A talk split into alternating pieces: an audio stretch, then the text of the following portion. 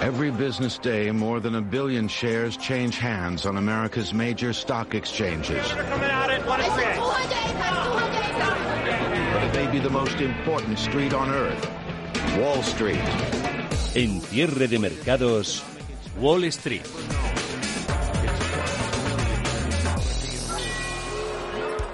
¿Qué tal? Buenas tardes. Los inversores afrontan esta jornada de miércoles con la vista puesta en el segundo día de reunión del Comité de Mercados Abiertos de la Reserva Federal, Banco Central de Estados Unidos, también en las negociaciones de última hora allí para acordar un nuevo paquete fiscal de estímulos y en las inquietantes, como no, cifras sobre la continua amenaza del coronavirus. El segundo frente el de las negociaciones para más estímulos causa algo de inquietud porque ahí está esa gran diferencia que existe entre republicanos y demócratas sobre los planes de ayuda. No parece que la negociación pueda cerrarse esta misma semana. Desde luego, en unos días, además, no son pocos los americanos que se quedan sin dinero por vencer el plan de ayuda anterior. El problema es que la oposición piensa que el plan de gobierno es demasiado corto, piden el triple y que dentro del propio Partido Republicano hay un sector que piensa que el plan es demasiado grande y que va a llevar al país a deudas inasumibles. Pasivo, el americano, el de Estados Unidos, que sigue creciendo como la espuma. Y como en Europa, por si todo eso fuera poco, también hay muchos resultados que cotizar en Wall Street. Los futuros con todo vienen con registros positivos. Paul Mirgo, buenas tardes.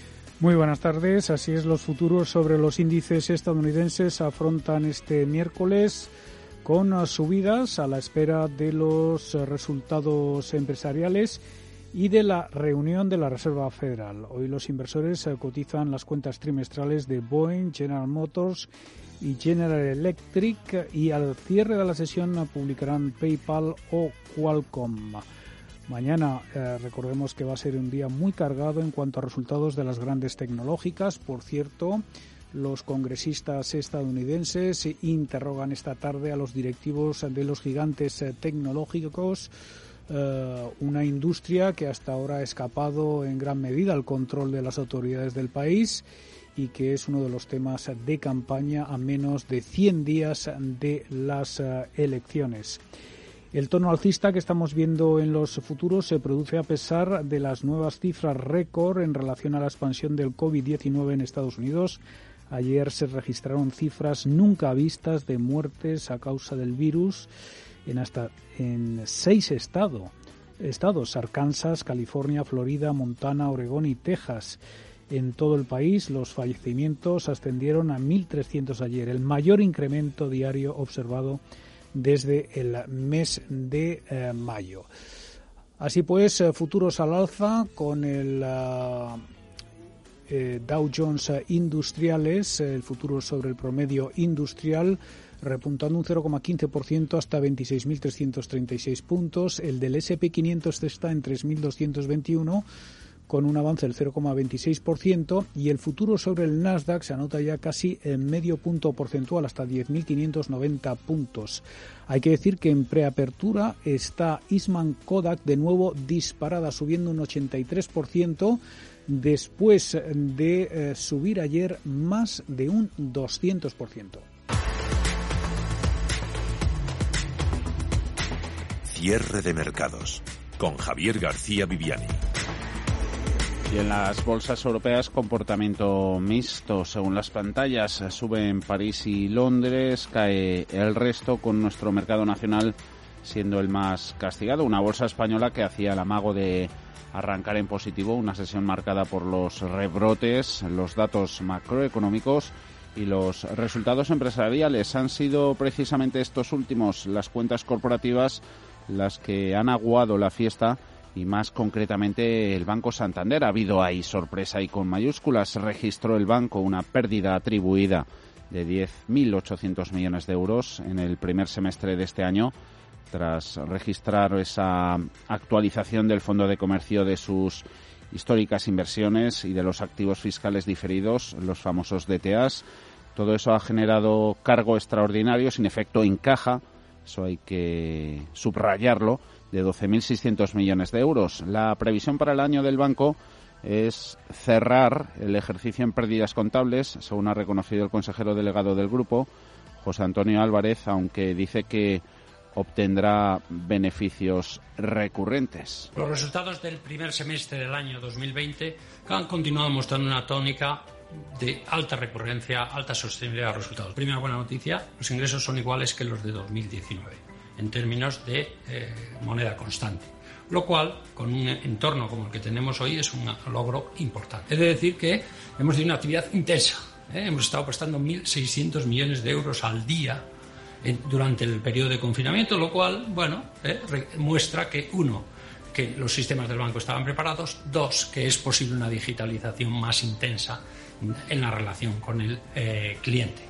Y como obtendrá beneficios recurrentes, eso permitirá, según José Antonio Álvarez al grupo, repartir dividendo a cargo de los resultados de 2020, una vez que el Banco Central Europeo está por ver levante el veto a la remuneración del accionista. Ayer la extendía en el tiempo. Un Santander que parece que tiene agujeros por todas partes, en ingresos, en márgenes, en costes, en efecto divisa, como si la diversificación le estuviera jugando en contra. Miguel Ángel Bernal es economista y profesor de la Fundación de Estudios Financieros. Y todo apunta a que todos los bancos eh, van a ir por la misma línea, no solamente los españoles, sino los europeos.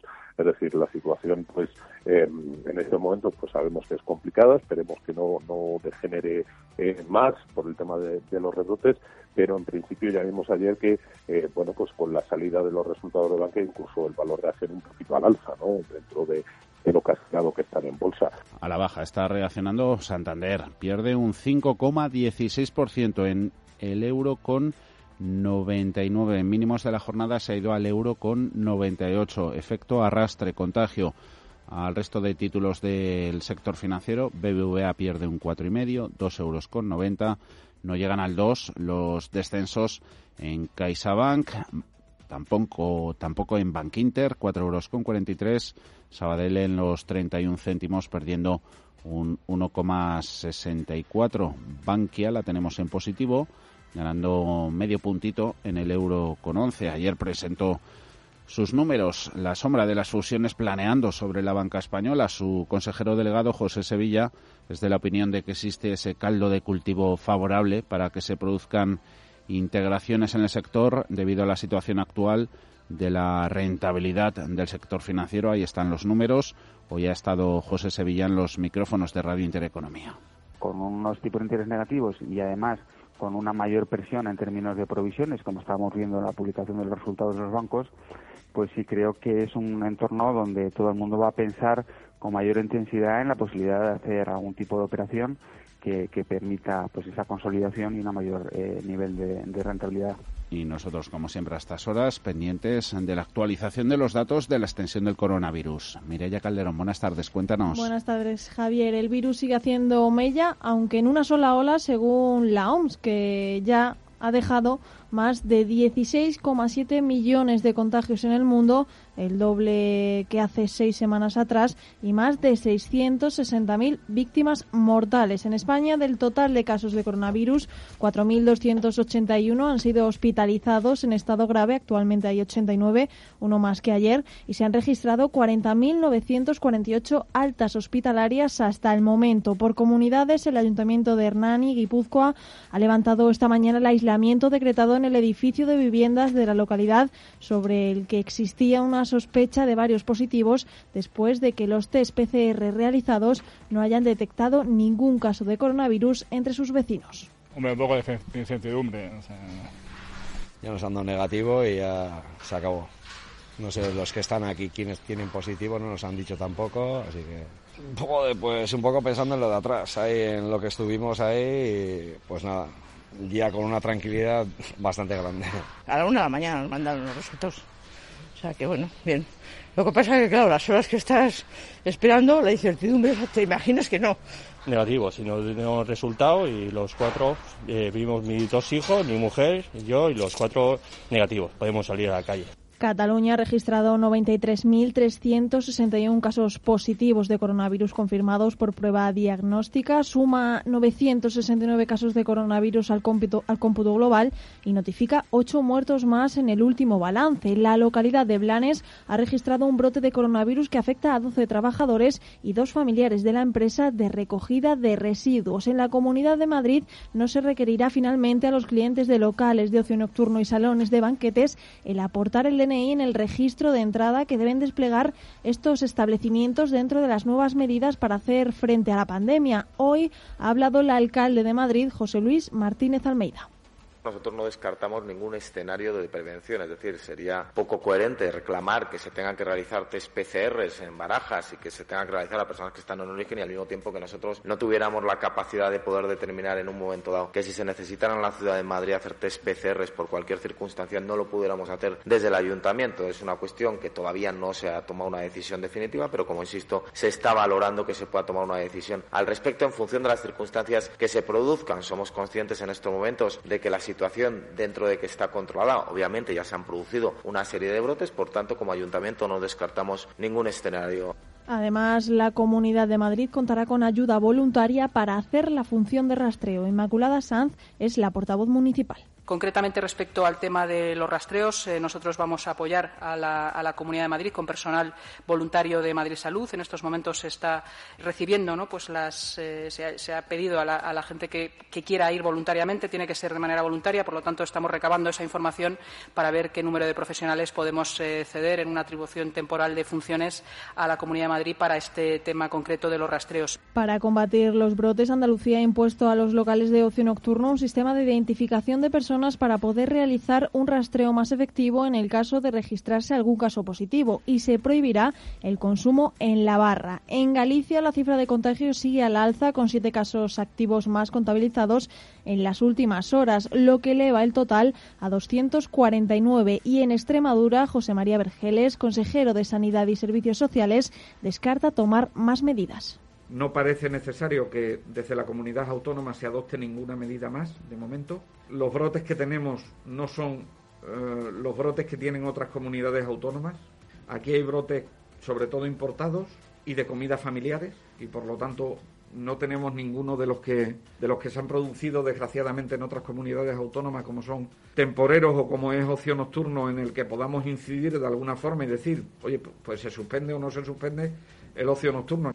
Fuera de nuestras fronteras, Estados Unidos sigue a la cabeza y media docenas de estados de allí, del sur y el oeste del país, han registrado recuentos récord diarios de muertes por coronavirus y las autoridades sanitarias de California han dicho que los latinos, que constituyen poco más de un tercio del estado más poblado de Estados Unidos, representan el 56% de las infecciones por coronavirus y el 46% de las muertes. En China, los brotes de la pandemia en la región musulmana de Xinjiang y en la ciudad costera de Dalian vuelven a provocar un nuevo máximo de contagios diarios. De los 101 casos diagnosticados en el último recuento oficial, 98 han sido de transmisión local y 3 importados del extranjero. En Bélgica el número de contagios se ha incrementado un 71% en los últimos siete días, con casi la mitad de la provincia de Amberes, y en Italia se han dicho que se prorrogará hasta el 15 de octubre el estado de emergencia por la COVID-19. Hablará de la extensión de esa COVID-19, de la extensión del virus en Estados Unidos y de su impacto económico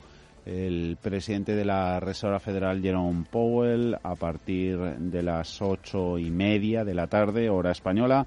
Ayer el Banco Central extendía, lo contamos aquí, la mayor parte de sus planes de ayuda, préstamos de emergencia en otros tres meses para el resto de, de 2020.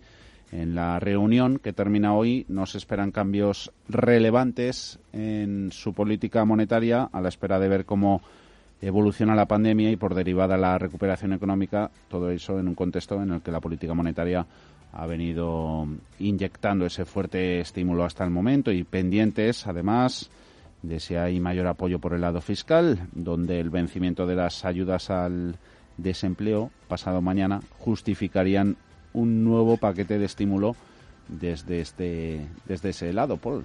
Sí, pero de momento continúan los obstáculos en cuanto al nuevo paquete de ayudas eh, que está preparando el Congreso estadounidense Ayer los republicanos no lograban ponerse de acuerdo sobre sus propias medidas y tampoco con el ala demócrata, por lo que las acusaciones cruzadas eh, están siendo continuas.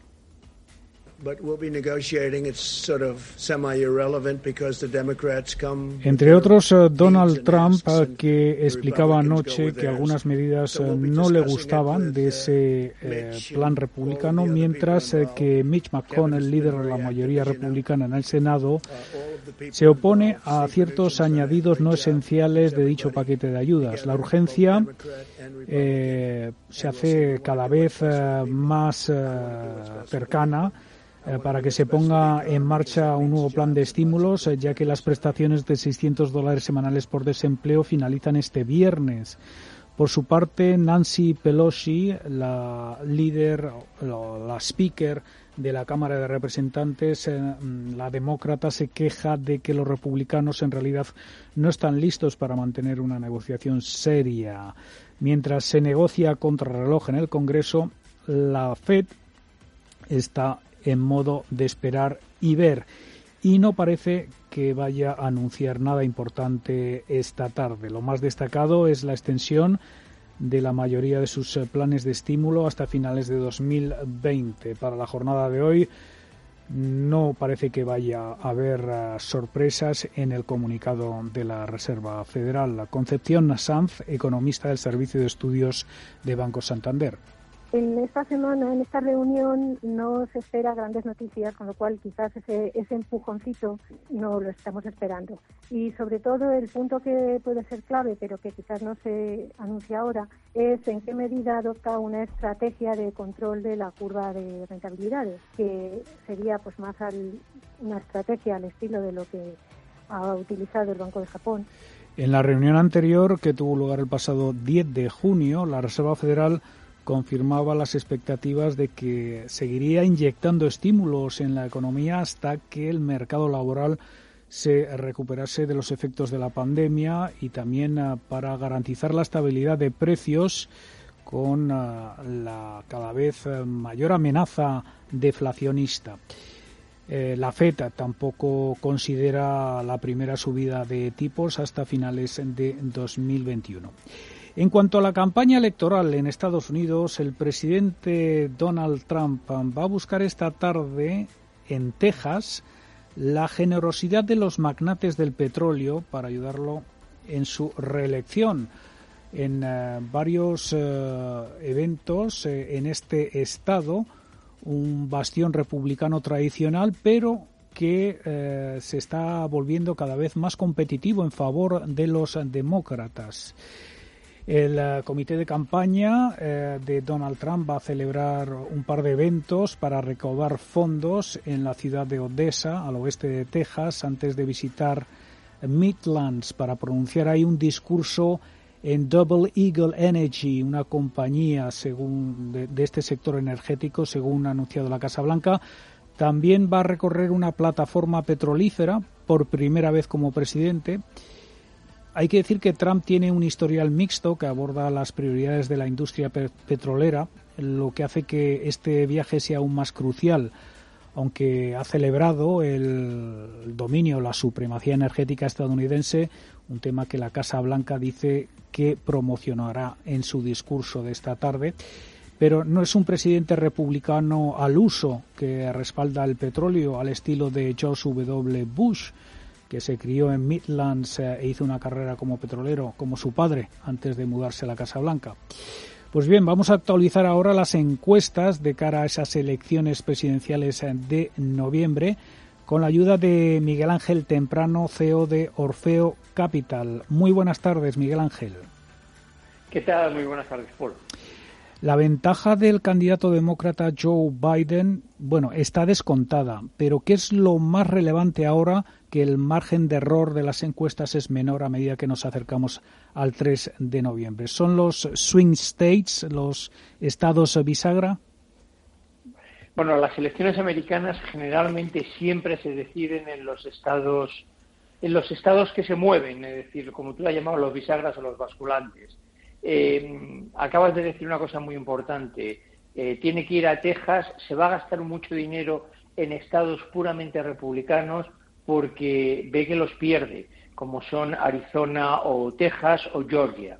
Y no va a poder centrar tanto en los verdaderos estados swing como pueden ser eh, Wisconsin, Pensilvania eh, o Michigan. Un detalle muy importante que la gente veo que no, que no conoce. El sistema electoral americano es un sistema que asigna en función de la población unos votos electorales a cada estado. Y esos votos se le otorgan en su totalidad al que saca un voto más que el otro en ese estado. Por lo tanto, es importantísimo, importantísimo ganar determinados estados. Con que Biden gane solamente en dos estados que perdió eh, Clinton, siempre y cuando uno de ellos no sea Wisconsin, por ejemplo, Pensilvania o eh, Pensilvania y Michigan, ganaría las elecciones. Eh, y los mm, demócratas están consiguiendo grandes cantidades de dinero para hacer publicidad. En Estados Unidos la publicidad en televisión es crítica. La cantidad de dinero que tú consigas es completamente decisiva para el resultado electoral que tú obtengas. Y es cierto, ya están fuera del margen de error. Ya ahora mismo los resultados harían que ganase Biden con seguridad. Pero viene otra cosa, que es el Senado. Eh, como dicen en su último informe, la pelea no está servida, sino que está ganada. Y falta solo el postre, que será la elección del candidato o candidata a la vicepresidencia por parte de Biden. ¿Cuál es su apuesta? Mi apuesta clarísimamente es Kamala Harris. Eh, ¿Por qué? Bueno, pues porque Biden lo que necesita para asegurarse es que no, no que le cambien el voto, sino que aquellos que no votaron vayan a votar, que son las mujeres y los afroamericanos. El voto afroamericano que cuando Obama dejó eh, la candidatura desapareció. Y eh, Kamala Harris, en Kamala Harris concluyen ambas cosas. Es una persona, es una licenciada de Harvard, californiana, que fue fiscal eh, general del Estado y que es de origen indio, indioamericano, lo que llaman ellos nativo americano, y de un jamaicano de color. Vamos, es la combinación ideal para tenerla de vicepresidenta en este momento para captar ese voto. Fíjese que acaba, ¿eh? acaba de decir ahora mismo Donald Trump por Twitter que Kamala Harris sería una buena elección para Biden. pues mira, que me dé la razón Trump no significa absolutamente nada, pero yo, yo ya hace bastante tiempo que publiqué que Kamala Harris iba a ser. Es que las otras candidatas mujeres no, no, no tienen esas facultades. Es decir, eh, Warren es demasiado extremista. Eh, se ha demostrado que el extremismo no funciona en Estados Unidos. Y las otras candidatas, aunque una es cierto que es de color, pero para mí un nombre impronunciable, eh, no concluye en ella el, todo lo que, todo lo que eh, Kamala Harris tiene alrededor.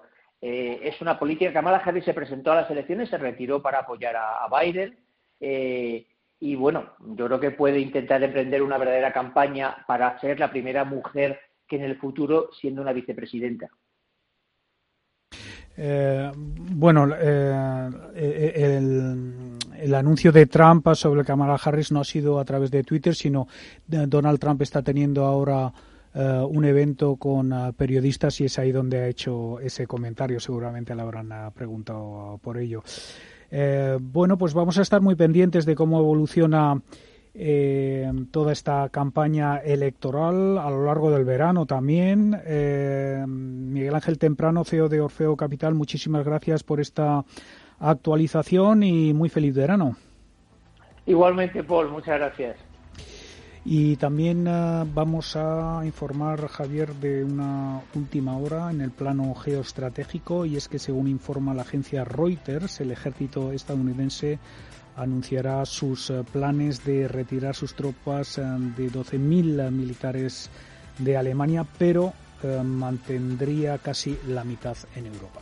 Una decisión que puede tener todavía recorrido. En unos minutos, más análisis con GES Consult. Examinaremos luego estrategias a seguir con Franklin Templeton y consultorio de fondos. A partir de las seis y cuarto de la tarde estará con nosotros Mar Barrero, directora de análisis de Arquía Profin Banca Privada. Pueden hacer desde ya sus consultas. 91 533 18 51 o 609 22 47 16 para las notas de voz y WhatsApp. En el futuro inmediato habrá bastante confusión en los mercados y ellos creen que es mejor que esa confusión empiece con nosotros. De lunes a jueves, consultorio de bolsa y fondos de inversión en cierre de mercados. Con Fernando La Tienda, Radio Intereconomía. Una inversión sostenible es sinónimo de crecimiento futuro. Por eso en Dunas Capital conocemos el impacto de nuestras inversiones y lo comunicamos con transparencia. Realizamos una gestión sostenible que genera impactos positivos a largo plazo para nuestros clientes, el medio ambiente y la sociedad. Dunas Capital, el grupo independiente de gestión de activos de referencia en el mercado ibérico. Hola, soy Martín Berasategui. Puede que este anuncio te suene distinto y es que no está grabado en un estudio. Estoy en una terraza a la mar de Maja bajo una pérgola bioclimática de Saxo, mi marca de confianza en protección solar. Encuéntralo en quierosombra.com. Esto es lo que me da mi garrote. Pues con esto ya tendríamos la hipoteca lista. Poder tramitar tu hipoteca desde casa o desde donde estés es tomarse la vida con Digilosofía. Nueva hipoteca online del Santander. Digital desde el principio, con atención personal hasta el final. Entra en bancosantander.es y calcula ya tu cuota. Tiempo de inversión. Un programa especializado en soluciones de inversión. De lunes a viernes a las 7 de la tarde en Radio Intereconomía es Tiempo de inversión. Con Manuel Tortajada.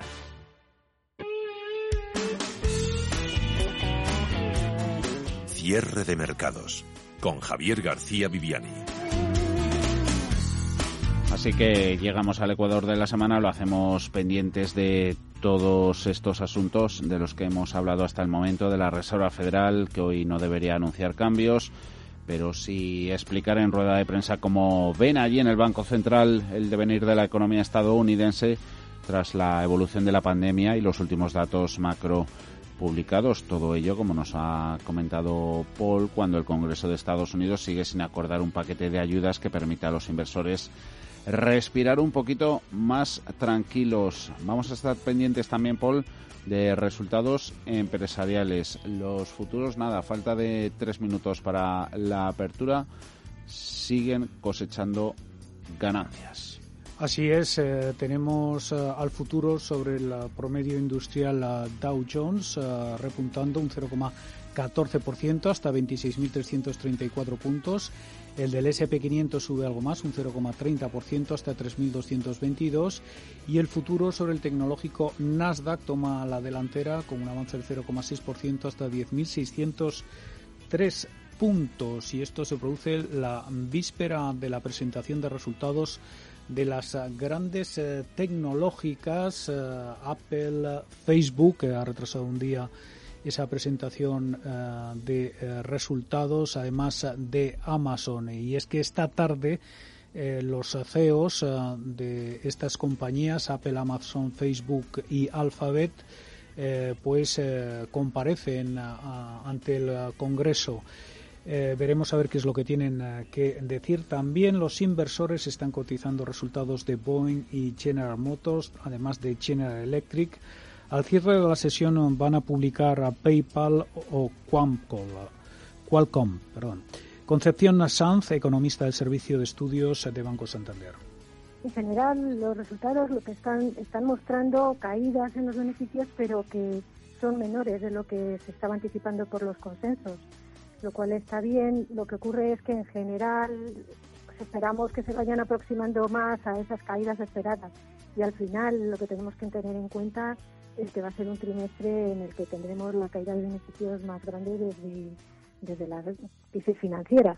Y quizás lo más relevante será la visibilidad que se dé con respecto al futuro.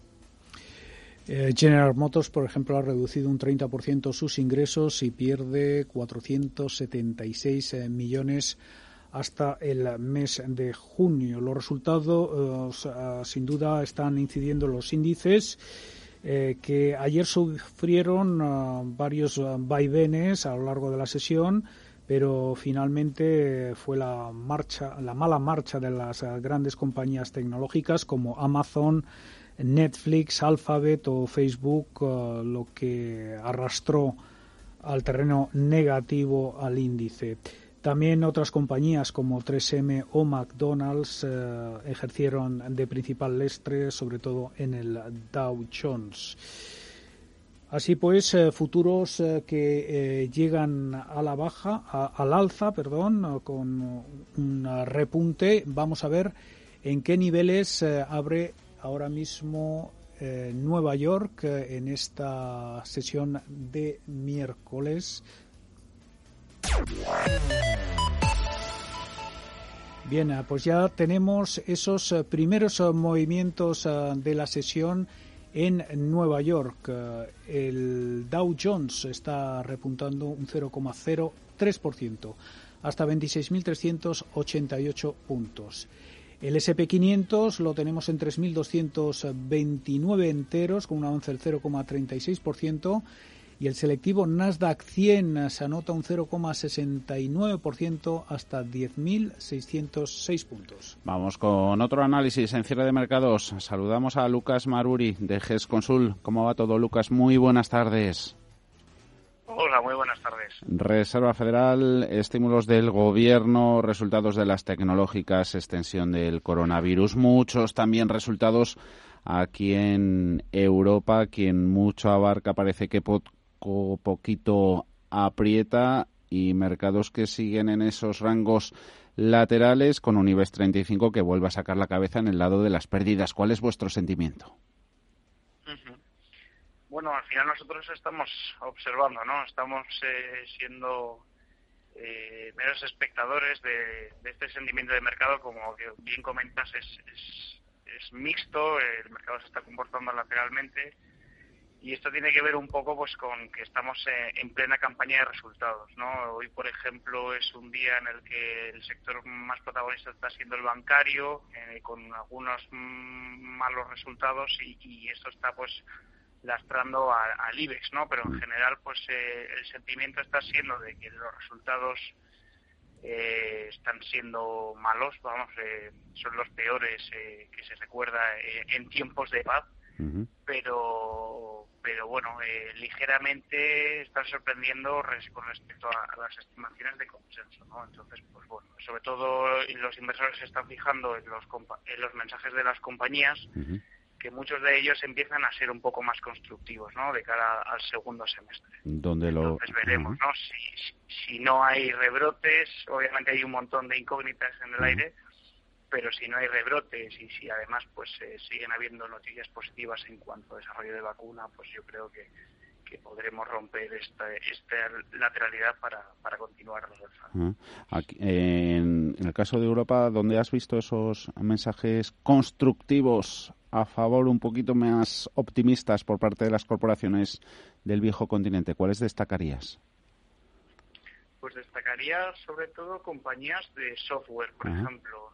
son compañías que, que, en general pues tienen un, negocio bastante resiliente hasta esta situación y no solamente han aguantado bien durante el trimestre, sino que los mensajes que han dado ya de cara al segundo trimestre, al tercer trimestre, perdón, y al cuarto, ya son muy constructivos. También eso se va, por ejemplo, en el consumo discrecional, ¿no? Eh, o compañías que se han visto muy afectadas por las medidas de confinamiento como ya, como ya comunican que durante el mes de junio han observado fuerte recuperación en lo que llevamos del, mes de julio eh, pues también lo han observado. Entonces eh, bueno pues estos mensajes están dando bastante soporte ¿no? al, mercado. Hoy hay buen comportamiento en Europa sector consumo entre ello eh, a nivel general lujo recuperación un poquito respecto a los números que presentaba eh, estos días Louis Vuitton sube el que más Kering, estoy mirando, pero luego también hay avances para en la industria del consumo para Unilever, Adidas, la cervecera AB InBev, también Danone, con fortaleza en el mercado eh, francés. Volviendo a los resultados, eh, Santander parece, parece casi, Lucas, como si tuviese agujeros por todas partes, en ingresos, en márgenes, en costes, efecto divisa. Mm, eh, es un banco global. Es como si la diversificación aquí le estuviera jugando en contra. Eh, eso es lo que cabría esperar. No había otra. Sí, efectivamente los resultados se esperaban malos. Han sido ligeramente superiores, la verdad, en la mayoría de las líneas, excepto en una, que ha sido la del beneficio neto, que, es donde ha sorprendido el banco con esas provisiones de, de 12.000 millones de euros, ¿no? Que se dice pronto, pero bueno, esto ya lo anticipaban un poco los, los bancos americanos cuando presentaron que, que el negocio de banca de inversión eh, va muy bien o le ha ido muy bien esta situación. De hecho, hoy mismo el Deutsche Bank presentaba el récord de beneficios en trading, en su división de trading en los últimos ocho años, pero al mismo tiempo para la banca tradicional, el negocio tradicional de préstamos, pues obviamente estas circunstancias, estas circunstancias lo que hacen es que las provisiones se, se disparen por esa duda pues de, impagos y de y de pues bueno al final es reconocer que, que hay un deterioro en el fondo de comercio por, por dudas sobre la calidad de los activos ¿no? que tienes en balance. Dudas también hay en, la evolución que pueda tener el negocio en las turísticas a corto medio plazo, sobre todo eh, apostar por estas travel stocks, por aerolíneas, por hoteleras. Hoy, en el día de hoy, es lo mismo que hacerlo por los bancos allá por 2008.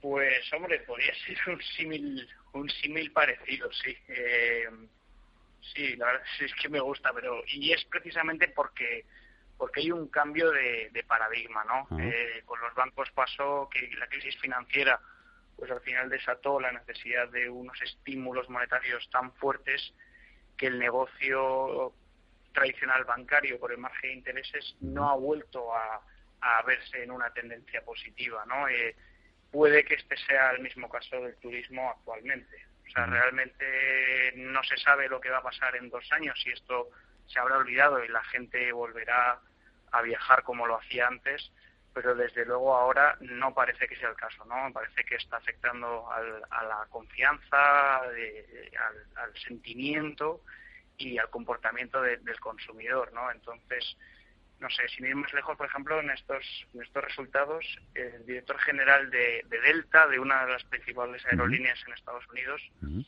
dijo que no esperaba eh, volver a ver unos niveles de, viajes por negocios como el que observamos en 2019. O sea, su, apuesta era que, ya jamás se va a llegar a, ese punto eh, por la entrada del teletrabajo, ¿no? Entonces, pues obviamente esto a las aerolíneas pues son, son nuevas realidades que les, que les pesa mucho en su negocio. Ah. y puede pesar ya por último os preocupa en GESConsul, porque vaya mesecito lleva, eh, euro contra el dólar, impacto en exportadoras europeas, eh, a priori flujo a favor de entrada de dinero en las americanas. Eh, ¿Qué repercusiones puede tener la fortaleza de, la moneda única, ya sea por mm, méritos propios o de méritos ajenos? Pues es un tema importante es un tema muy importante. Nosotros ahora tenemos en varios de nuestros fondos tenemos un PRI metido en Estados Unidos y lo tenemos metido con, con la divisa cubierta por ese riesgo de mayor debilidad de, del dólar, ¿no? Estamos cómodos estando en compañías extranjeras, principalmente porque ahora en el sector tecnológico estamos muy positivos y las mejores tecnológicas las encontramos allí, pero efectivamente factor divisa es un riesgo que los inversores tienen que tener en cuenta y esto bueno se explica por muchos motivos no la Fed está inundando el mercado de dólares incluso a más nivel que el BCE el déficit fiscal en Estados Unidos pues eh, debilita el dólar eh, los las economías de emergentes pues están vendiendo dólares para comprar sus propias divisas e intentar fortalecerlas las materias primas están muy deprimidas todo ello empuja que el dólar pues eh, siga ciertamente débil frente al euro, ¿no? Entonces creo que esto es un factor de riesgo que, es mejor tener cubierto. Mensajes desde GES Consult. Hemos hablado con Lucas Maruri. Si no lo hacemos más en los próximos días, Lucas, feliz verano y felices vacaciones. A disfrutar. Un saludo. Muchas gracias, igualmente. Un saludo.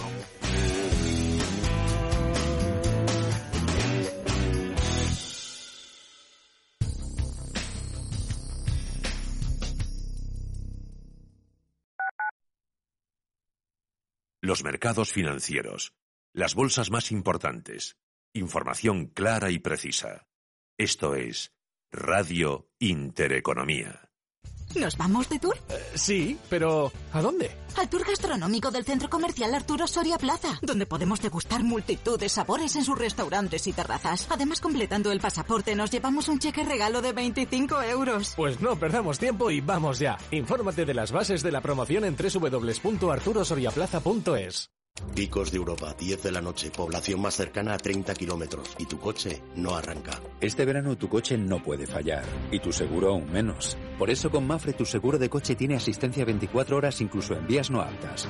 Ahora hasta un 50% de descuento y muchas ventajas más. Consulta condiciones en mafre.es. Mafre. Con todo lo que está pasando, podrías pensar que no vas a poder estudiar en el extranjero este año. Are you sure? You always dreamed of studying outside Spain, and we've got the solution. En Schiller International University empieza online cualquiera de nuestros grados o máster y cuando tú decidas, continúa presencialmente en cualquiera de nuestros campus de Madrid, Heidelberg, París o Florida. Do you want to be really international? This is your opportunity. Con nosotros podrás obtener dos títulos al mismo tiempo, uno americano y otro europeo. Welcome to Schiller International University. ¿Conoces el restaurante Sidrería Donosti en Madrid? Sí, en el barrio de Argüelles, el de la sidra natural de Astigarraga. Y el de la mejor tortilla de bacalao, el chuletón, los pescados a la parrilla y muchas delicias más de la cocina vasca. Sidrería Donosti, Luisa Fernanda 21 en Argüelles. 91 540 1976. Sidreriadonosti.com. Te tratarán como en casa. Radio Intereconomía.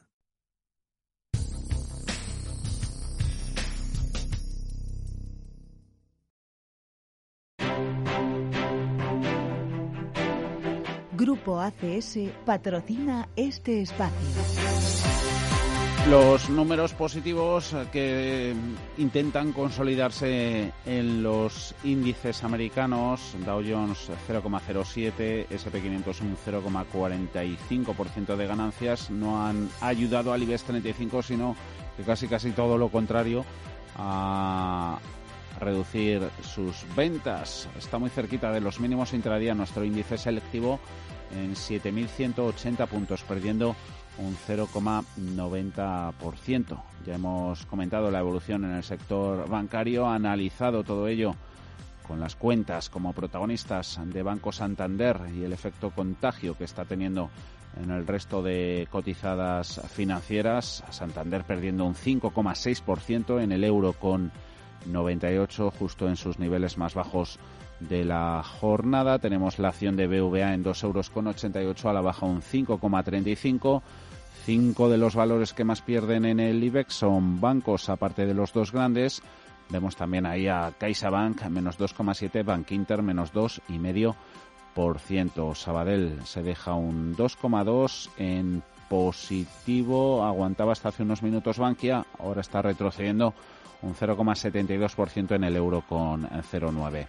Más allá de, de, los bancos, presiones bajistas se están acentuando también en, en el IBEX por el nuevo revés que están registrando los valores más ligados al sector turismo. A las cuarentenas del exterior se están sumando las nuevas restricciones adoptadas en distintas comunidades autónomas en un intento por contener el aumento de brotes de coronavirus. Está AENA, Ayer hablamos de sus resultados al cierre, esas pérdidas de 171 millones, se deja en el gestor aeroportuario un 2,23%, abajo la acción de hoteles media un 2,3 en los 3 euros con 42. Hay números rojos también en Amadeus y en la aerolínea IAG del 1,43%. Protagonistas también los resultados en el sector energético, prolongando el goteo de cuentas corporativas, hoy de la mano de, Red Eléctrica. Ahí los beneficios del grupo han bajado un 9% debido a la asimilación todavía a estas alturas de la compra de Ispasat, el gestor de la red de alta tensión en España, que es uno de los nueve valores del IBEX que al cierre de ayer todavía presentan un balance positivo durante 2020 en su cotización. Están cotizando 11 valores con subidas. Acerinox, que también ha rendido cuentas, han gustado, gana un 8%, 7 euros con 58. Recuperación en las Socimis. Berlin Properties un 1,6 más cara. Colonial un 0,8. Ayer fueron los grandes perdedores de la jornada. Almiral también hoy saca un poquito el tono positivo, arriba un 0,7% en los 9 euros con 38. Inditex, Telefónica y Verdrola, pesos pesados del mercado español que aguantan por poquito con números verdes.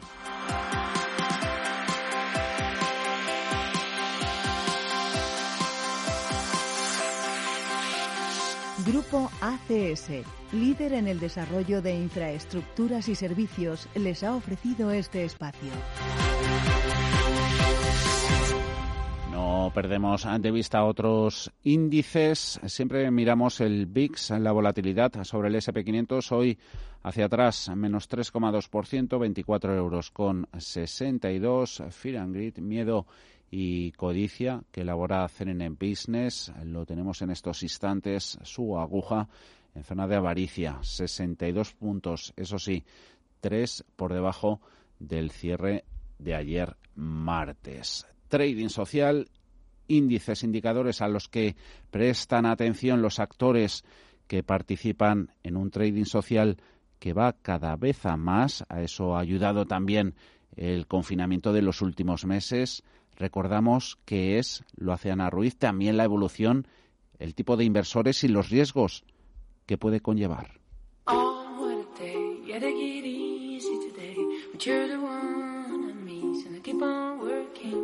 En los últimos tiempos ha ido sumando adeptos un nuevo modelo de inversión denominado trading social, un tipo de inversión que se basa en conectar a una comunidad de usuarios donde los traders más avanzados comparten sus estrategias y los principiantes pueden ver, seguir, aprender y copiar a los inversores más exitosos. Este modelo incorpora los fundamentos básicos de las redes sociales, pero aplicadas al mundo del trading.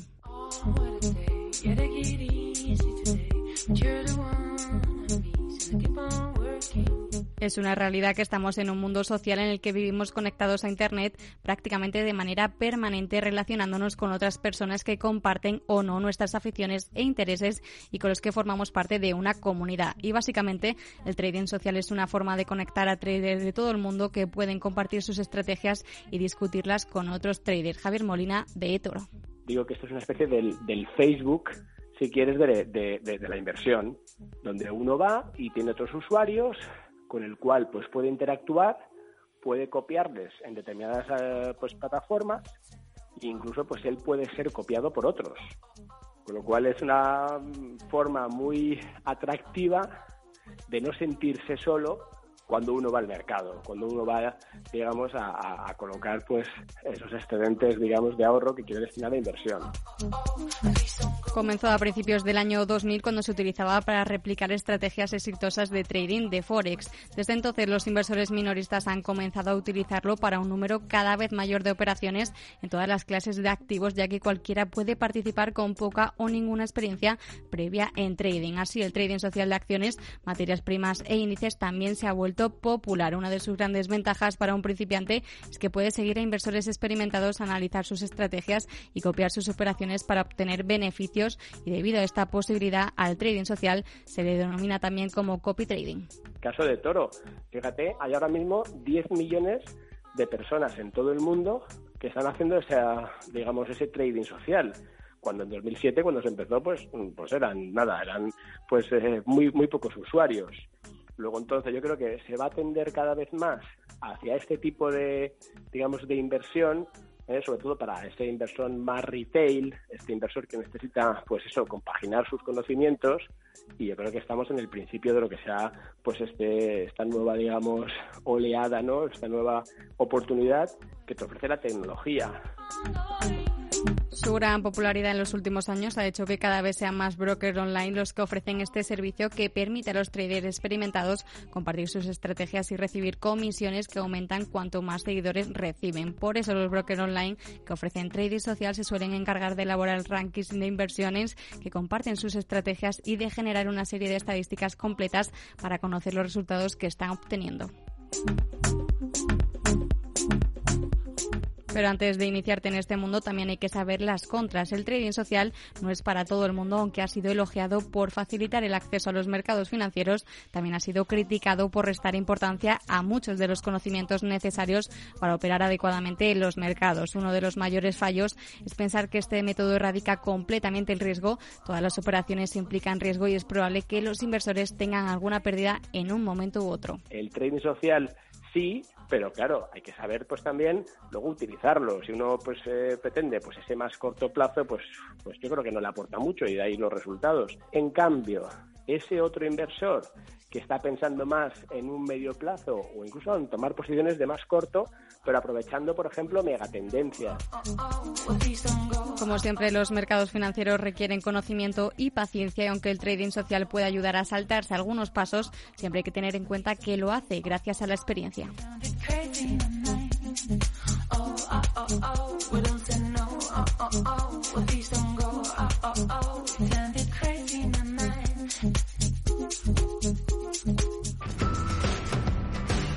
Cierre de mercados.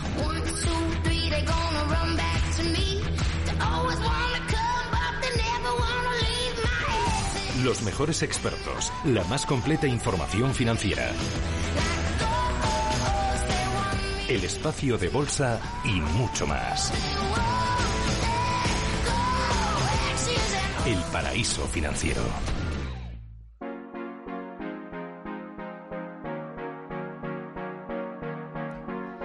Libertad económica es un marco, un conjunto de situaciones que permiten que la actividad económica de personas y empresas pueda desarrollarse con las menores trabas posibles y de la forma más eficiente. Este indicador se mide desde hace años de forma internacional y si nos centramos en España y en sus ciudades, los grandes núcleos de población de nuestro país suspenden en libertad económica.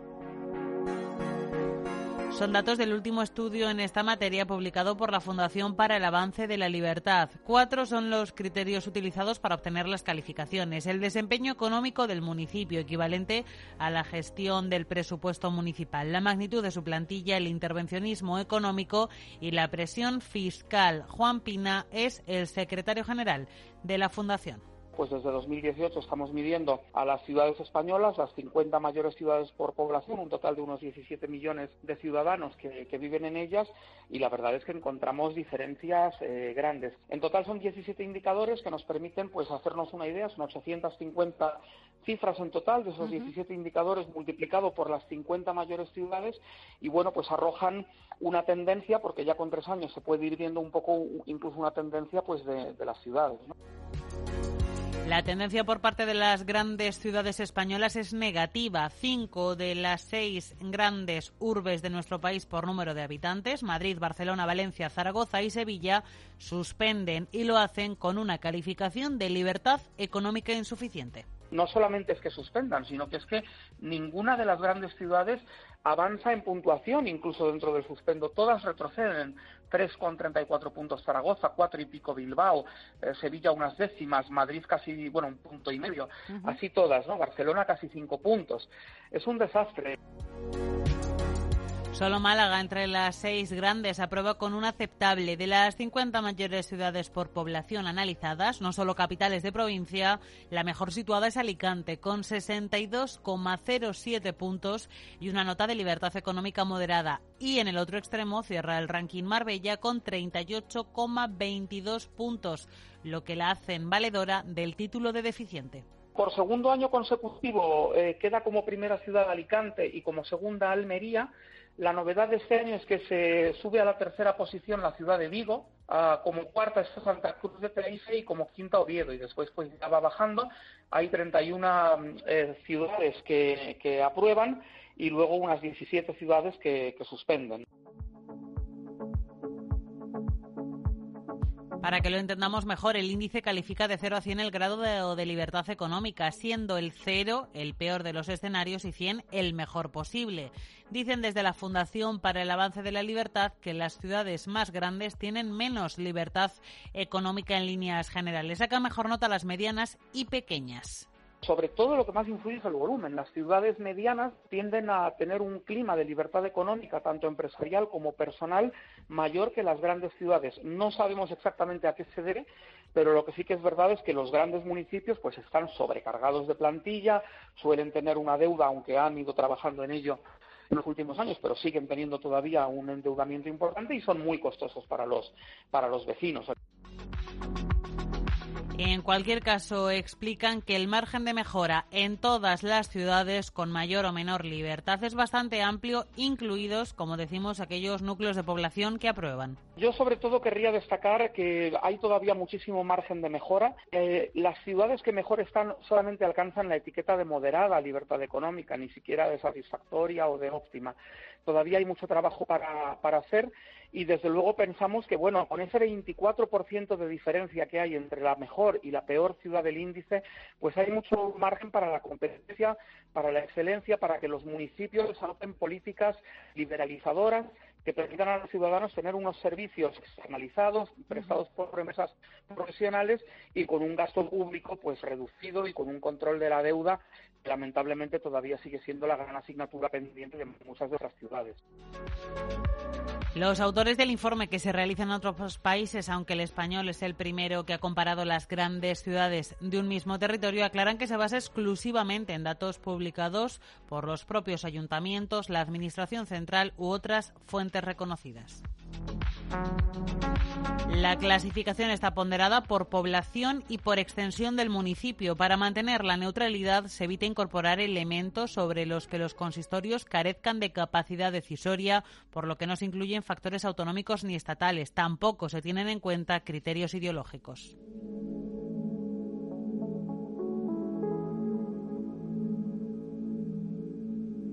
En Radio Intereconomía, los mejores expertos, la más completa información financiera, los datos de la jornada, el espacio de bolsa al momento. Cierre de mercados, el paraíso financiero. Cierre de mercados, ahorro, inversión y mucho más.